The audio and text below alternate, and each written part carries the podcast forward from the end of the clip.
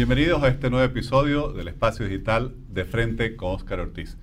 Hoy se habla de digitalización, de transformación digital y una de las grandes corporaciones del mundo, me refiero a Microsoft, ha vuelto a abrir sus oficinas en Bolivia y ha nombrado a una profesional boliviana como gerente general. Conversaremos con ella, hablaremos con Paola Vergara, gerente general de Microsoft en Bolivia. Es economista, egresada de la Universidad Católica Boliviana con maestría en Administración de Empresas del IAE Business School en Argentina. Retornó a Microsoft luego de siete años de haberse desempeñado como líder Cemento Pyme y gerente de cumplimiento, entre otros cargos. Paula, muchísimas gracias por aceptar esta invitación. Muchas gracias, Oscar. Más bien, es un honor estar aquí compartiendo contigo. Gracias. Paula, bueno, todos escuchamos hablar de Microsoft. Creo que siempre asociamos la imagen al Windows, al Office. Bueno, ¿en qué está Microsoft hoy? Además, obviamente que sigue habiendo Windows, sigue habiendo Office, pero eh, ¿han quedado en eso? ¿Qué otras cosas está haciendo Microsoft? Bueno, una de las características de Microsoft es la innovación, ¿no? Como sabemos, la tecnología día a día está cambiando, está mejorando y se tiene que adaptar a todas las nuevas generaciones. Y algo de lo que ya hemos estado empezando a hablar en nuestros eventos es de, por ejemplo, el tema de Mesh, Microsoft Mesh. Microsoft Mesh ya es nuestra plataforma de betaverso que lo que queremos hacer y lo que ya se está trabajando y ya va, a salir muy pronto en producción dentro de nuestra plataforma Teams, es colaborar a través del metaverso para las reuniones híbridas, porque parte de nuestra prioridad como compañía es la inclusión. Y lo que vemos es que el trabajo ya no va a ser ni en sitio ni virtual, sino va a ser un formato híbrido. Y la idea es que la experiencia que tengan tanto las personas que estén dentro de la oficina como por fuera puedan tener la misma experiencia a nivel general. Entonces Microsoft Mesh va a entrar como una funcionalidad adicional dentro de Teams para que uno pueda tener su avatar y pueda compartir a través de eso. Eso es una funcionalidad. La otra ya va más allá porque se está incursionando para que esto no solo apoye a nivel de reuniones, que es la funcionalidad básica, sino ya en tecnologías de, eh, por ejemplo, en operaciones, en fábricas, para que una persona del exterior pueda estar asistiendo en vivo a otras personas. Y eso ya lo hemos estado trabajando. Ese es un ejemplo de muchos. y, a ver, pero agarrándonos de ese ejemplo, ¿podrías explicarnos realmente qué va a ser el metaverso? Porque es una palabra que su uso no era muy frecuente hasta hace pocos meses y de pronto todos hablan del metaverso y sabemos que las grandes compañías del área informática están entrando en eso y quieren ofrecer soluciones. A veces uno lo tiende a relacionar casi con juegos, ¿no? Pero para trabajar, para las empresas, para, para la vida de las personas, ¿qué realmente va a cambiar con el metaverso? Bueno, lo bueno es que va a dar más oportunidades aún de las que ya tenemos, porque te abre un mundo adicional para poder llegar a más cosas. Por ejemplo, algo que se está utilizando para el metaverso y hemos visto un caso de éxito. Eh, es a través de, utilizar esta inteligencia para poder asistir en operaciones. Entonces se ha visto que, por ejemplo, un doctor que esté en Europa está asistiendo a una operación en África y así dar ese conocimiento y ese alcance para que a nivel social ya puedas tú dar esa asistencia a las personas que lo necesiten. Pero el metaverso es mucho, ¿no? Todavía, todavía hay mucho por conocer. La verdad es, una, es un, tema muy amplio. Eh, Microsoft recién ha adquirido la empresa Activision, que es una de las empresas más grandes a nivel de consolas y juegos, y también se tiene previsto que probablemente esto vaya muy relacionado al tema del metaverso. Eh, con la pandemia se habla de que se ha acelerado la digitalización, no solo de la economía, sino yo diría casi de nuestras vidas, de nuestra forma de, comunicarnos. Eh, en, este ámbito, ¿cómo está avanzando? ¿Qué desarrollos tiene Microsoft? Para la digitalización, lo, más fuerte que tenemos es nuestra plataforma de Power Apps. Power Apps y Power Platform lo que hace es automatizar todos esos procesos. Entonces, por ejemplo, una de las grandes eh, industrias que hemos visto que ha ido evolucionando es la banca. Entonces, ya hay muchas fintech que directamente ya no usan nada de papeles. Eh, todavía en Bolivia esa parte hay que trabajarlo un poquito más, pero ya en otros países ya hemos visto que hay bancos que han nacido digitalmente. Y esto a, través de Power Platform, Power Apps, se puede hacer de que se elimine por completo el papel, lo cual a su vez aporta la sustentabilidad de nuestro, de nuestro planeta. ¿no? Entonces ya no hay huella de carbono y ya uno puede apoyar a que los procesos sean más rápidos y por otro lado apoyando también al tema del, del cambio climático. Bueno, y hoy se habla mucho de transformación digital. Primero, como una profesional que está en este ámbito, me gustaría que nos compartas ¿Cuál es tu concepto, tu visión sobre lo que deben ser los principales elementos de la transformación digital de una empresa y también cómo Microsoft está contribuyendo, cuáles son sus principales herramientas para estos procesos? Sí, en general, bueno, la transformación digital eh, engloba tres partes, tres pilares, ¿no? Tú tienes que, para tener una transformación digital exitosa, tienes que hablar de las personas, los procesos y los productos. Es como un triángulo, ¿no? Que si no está equilibrado y alguno falla, va, a funcionar mal, porque de nada te sirve tener un gran software de transformación digital, de, de, automatización de procesos y todo, si la gente no lo va a usar. La gente va a seguir usando su hojita, va a seguir usando su cuaderno, en vez de usar esa tecnología. Y por otro lado, si tú no tienes los procesos que acompañen a todo esto, no va, no va a solucionar nada. Y justo esta semana nosotros tuvimos otro evento interno de Microsoft con clientes y uno de los expositores nos comentaba que aparte de esto, algo que también hay que considerar es los clientes, porque ¿de qué te sirve transformarte tú como empresa si tu cliente al final no está transformado? Porque tú tienes clientes que están de distintas generaciones, que hay generaciones que están acostumbradas a ir al banco, que disfrutan ir a un banco, hacer la fila, todo el proceso. Pero ya hay las otras generaciones que no te quieren pisar un banco más. Entonces también tú tienes que ver cómo esa transformación digital sea inclusiva para que todas las personas puedan sentirse parte de ella.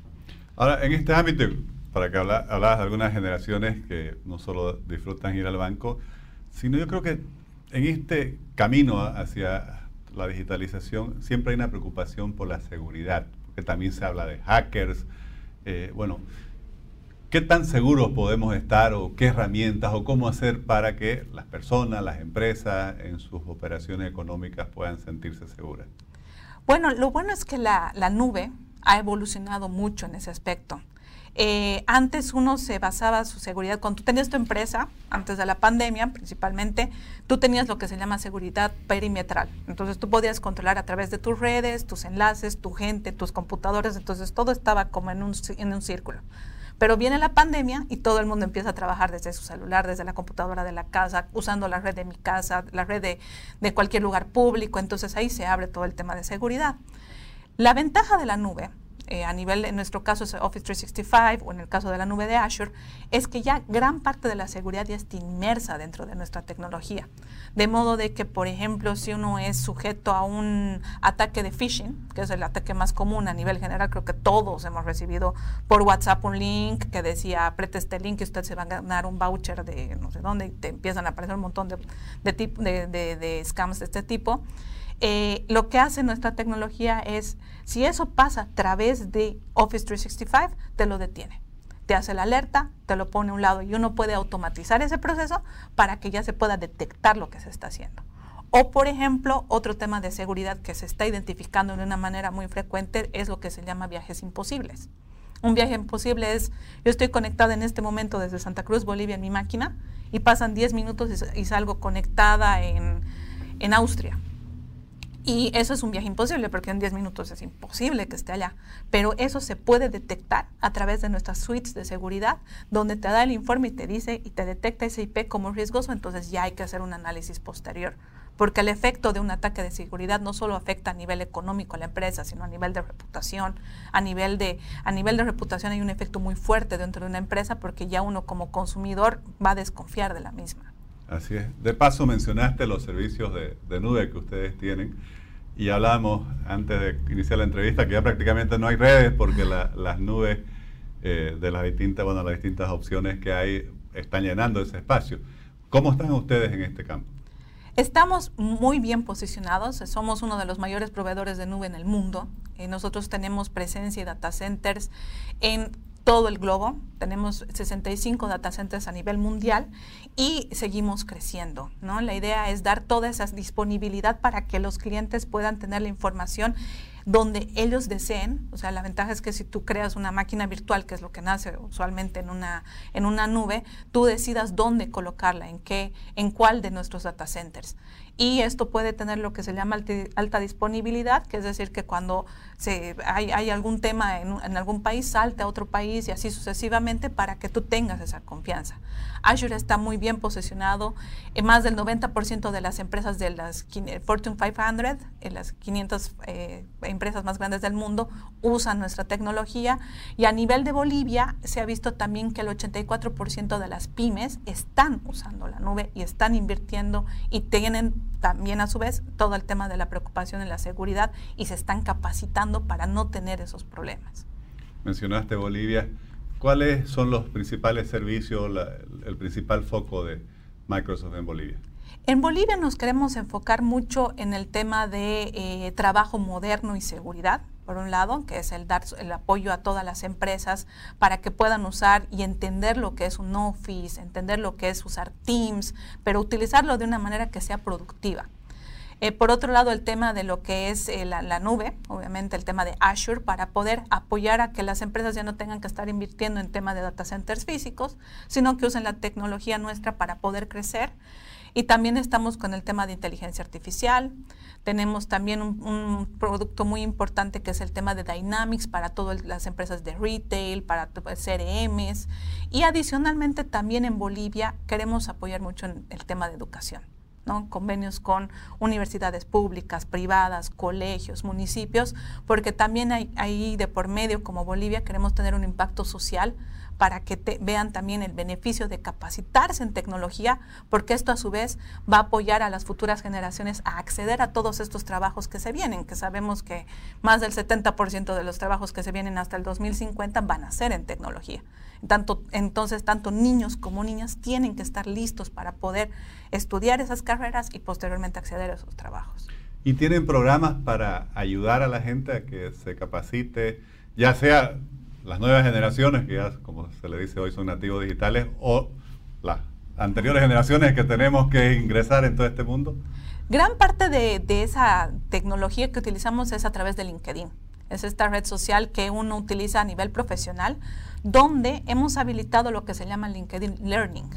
A través de LinkedIn Learning, nosotros tenemos esa plataforma de manera gratuita, habilitada hasta junio de este año, donde uno puede hacer un, camino de enseñanza para poder tener no solamente conocimientos técnicos, sino también habilidades blandas y se pueden ir capacitando según lo que quieras tú conocer. Y lo bueno es que a medida que uno va avanzando, puede sacar los certificados de LinkedIn y eso aporta al perfil que uno maneja dentro de esa plataforma. Algo que, también siento eh, curiosidad de preguntarte, estoy seguro que va a ser del, interés de quienes nos ven por las redes sociales, es que todas las utilidades que tiene Microsoft Teams, que van mucho más allá de ser solo una plataforma para videollamadas o videoconferencias. Sí, bueno, Teams, tal como tú dices, no es solo chat y videollamadas, para nada, es una plataforma de colaboración. La idea es que sea un hub donde tú puedas a través de esta plataforma editar, eh, editar proyectos, tener grupos de trabajo, tener equipos de trabajo, dar soporte interno y externo. Inclusive tenemos clientes aquí en Bolivia que tienen sincronizado su Teams con el de sus proveedores. Entonces ya entre ellos mismos se comunican y ya evitan tener que estar teniendo costos adicionales de viajes, de telefonía, etcétera, sino que a través de Teams interactúan en reuniones, en documentos y ya eso hace que la eficiencia dentro de una empresa sea aún mayor. Paula, eh, siempre es un orgullo ver una profesional boliviana que, que, se destaca y que además es reconocida por estas grandes corporaciones, como tu caso que te han nombrado la gerente general para Bolivia. ¿Cómo ha sido tu trayectoria profesional para llegar siendo economista, a representar una de las grandes empresas de, informática del mundo? Yo creo que lo principal que he hecho, y, me encantaría dejar ese mensaje, es perseguir la pasión por lo que uno hace. O sea, he tenido la suerte de encontrarla, y eso sí ha sido gracias a la maestría específicamente, por eso es que he estudiado economía, sí me ha dado ese, ese conocimiento a nivel numérico, analítico, y en la maestría nos ayudaron mucho a identificar tu pasión. Y yo dije, no, es tecnología Y sabía que era tecnología porque eso sí viene desde la cuna. Mi papá trabajó muchos años en tecnología, mi mamá siempre le ha gustado la tecnología, entonces yo ya eso ya admiraba desde muy chiquita. Entonces identifiqué tecnología y dije, ok, ahora cuál es el siguiente paso, porque sí hay que ponerse metas, porque al final si se queda en sueños uno no logra nunca nada. Entonces puse la meta, ¿cuáles son las empresas de tecnología que tiene Bolivia? Estaba eh, Siemens, ah, Microsoft en esa época, y bueno, yo empecé en Siemens. Trabajé en Siemens unos cuantos años y estando en Siemens se abrió una oportunidad de trabajo ya en Microsoft Bolivia en esa época como gerente de cuenta para trabajar en el área comercial. Y postulé y bueno, gracias a Dios entré.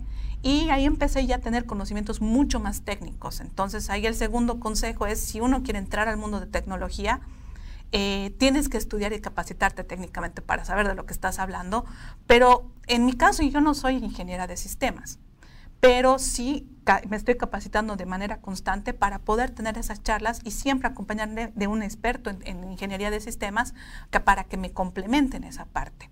Y finalmente, uno siempre tiene que estar em, creyéndose a sí mismo. Has escuchado esta semana en una charla que nos dieron internamente de Microsoft donde dice, te la tienes que creer. Y yo me la creí y dije, yo dejé Microsoft el 2014 puse una empresa, una empresa que pusimos una, un emprendimiento de, de, apoyo en licenciamiento de software, pero yo siempre dije, no, tengo que volver a Microsoft. No puede ser que mi historia en Microsoft haya sido tan chiquita. Tengo que volver entonces. Y me la creí dije, cuando vea una oportunidad, la voy a perseguir. Y por azares del destino se dio el tema de, en LinkedIn, una oportunidad de Microsoft Bolivia. Entonces dije, no, está, no se me escapa y empecé a, hacer todo lo que pedían. Eh, ya, vi que ya tenía toda la experiencia necesaria y toda la parte técnica también. Entonces ya fue cosa de creérmela y decir, no, esta no, me, no, no la pierdo y bueno. Aquí me tienen. Bueno, felicidades por esa trayectoria y muchísimas gracias y mucho éxito en una posición tan importante. Muchísimas gracias a ti, Oscar. Gracias, Pablo.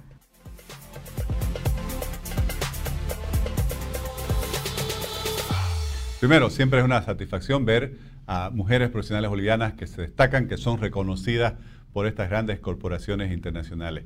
Y después, claro, todo este mundo de la digitalización, las tecnologías, eh, ahora se habla del metaverso, es un mundo que avanza vertiginosamente. Y necesitamos que Bolivia, que sus empresas, que sus profesionales, que los jóvenes que ya son nativos digitales ingresen en ese mundo, se capaciten, adopten estas tecnologías porque todo eso contribuirá a mayor desarrollo, a un crecimiento sostenible y es una de las grandes prioridades que debemos tener. Cómo, por un lado, darle a nuestros jóvenes las herramientas digitales para que desarrollen sus startups, sus emprendimientos, pero también cómo ayudamos a las otras generaciones a asumir, a adoptar todas estas habilidades digitales para que también sean exitosos en esta nueva economía digital. Les agradezco por habernos acompañado en este nuevo episodio del Espacio Digital de Frente con Oscar Ortiz.